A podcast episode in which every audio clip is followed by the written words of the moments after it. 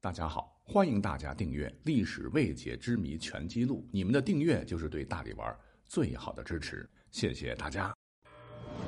由喜马拉雅联合大历史独家推出探秘类节目《历史未解之谜全记录》，欢迎收听。说秦灭六国建立的秦朝，很快他就玩完了。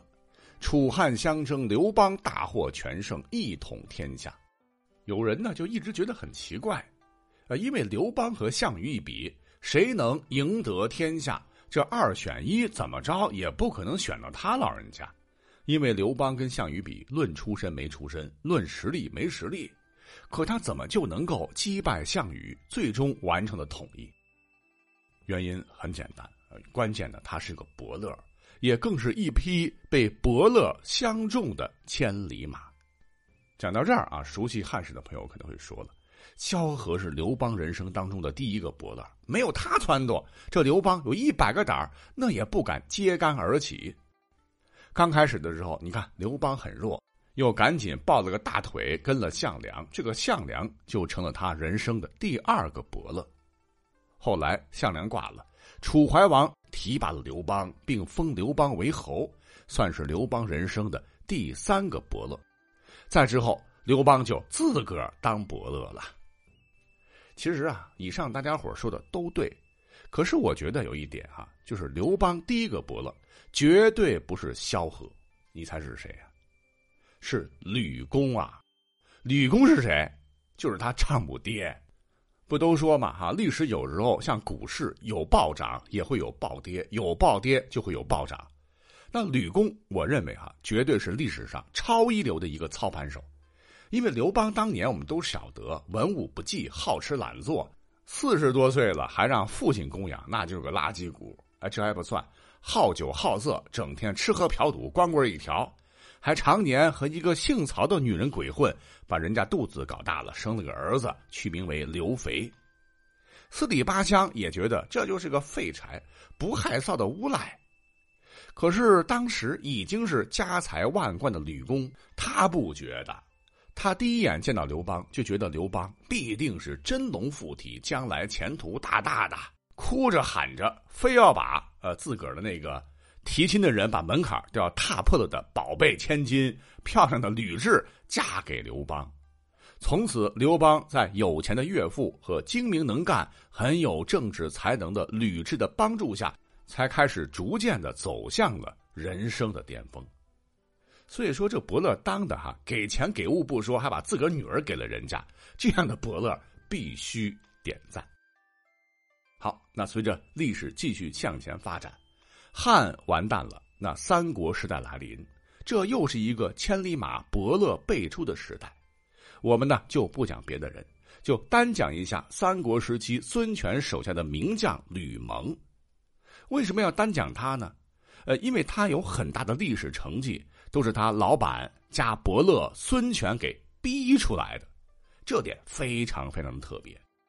吕蒙十几岁的时候，我们都知道，就跟着孙权是东征西讨，战功赫赫。可是呢，他有个毛病，就是不太喜欢读书，不喜欢咬文嚼字就是个大粗人，张口闭嘴就是“逼呀”的。所以孙权听了以后很不爽。有一次呢，就专门找了个机会想开导这个小伙子。孙权说：“萌萌啊，你说你现在年纪轻轻的，身居要职，掌管国事了，应该多读书，要让自己不断进步啊。”这吕蒙一听，让我读书，我这脑袋嗡，不行不行啊！别别，我在军营中事务繁多，哪有时间看书啊？老板别讲了啊，我真的是头疼。孙权听了之后没有生气，倒挺有耐心。时间挤挤总是有的，我又不是让你去做博士，只不过叫你多浏览一些书，尤其是史书。比方说大力丸的节目，听听就很不错，发散性思维，增长见识。吕蒙就嘴倔说：“别别别别别别，这我真的很忙啊，天天都是军队的大事，这真没工夫。”孙权听了以后，这个时候有点真生气了。说你小子能有我忙吗？军事我得操心，国家政事我得操心，黎民百姓我还得操心。我像你年纪轻轻的时候就读过《诗经》《尚书》《礼记》《左传》《国语》，只是不读《周易》。等我当上老大以后呢，又仔细研读了《史记》《汉书》《东贯汉记》这三史以及各家的兵法，自己啊是觉得是大有收益。你说像你这个小伙子多么聪明，这么好的年纪，学习一定会有收益的，怎么可能不读书呢？我告诉你小子，你别给我推哈！我说你行，你就行；不行也得行。要是你不读，我可对你不客气。去，现在给我读《孙子左传》《国语》去。受到老板的训斥之后，你别说，吕蒙还真是开始用功了。说是过了好多天之后呢，吕肃呢去吕蒙驻地看他。两个人呢就在一起喝酒，鲁肃就一直觉得吕蒙有勇无谋，莽夫耳，心里边呢有点瞧不上他。没想到酒宴之上，两个人是纵论天下事，聊得不亦乐乎。这吕蒙是引经据典，讲的是头头是道，让鲁肃当时非常震惊。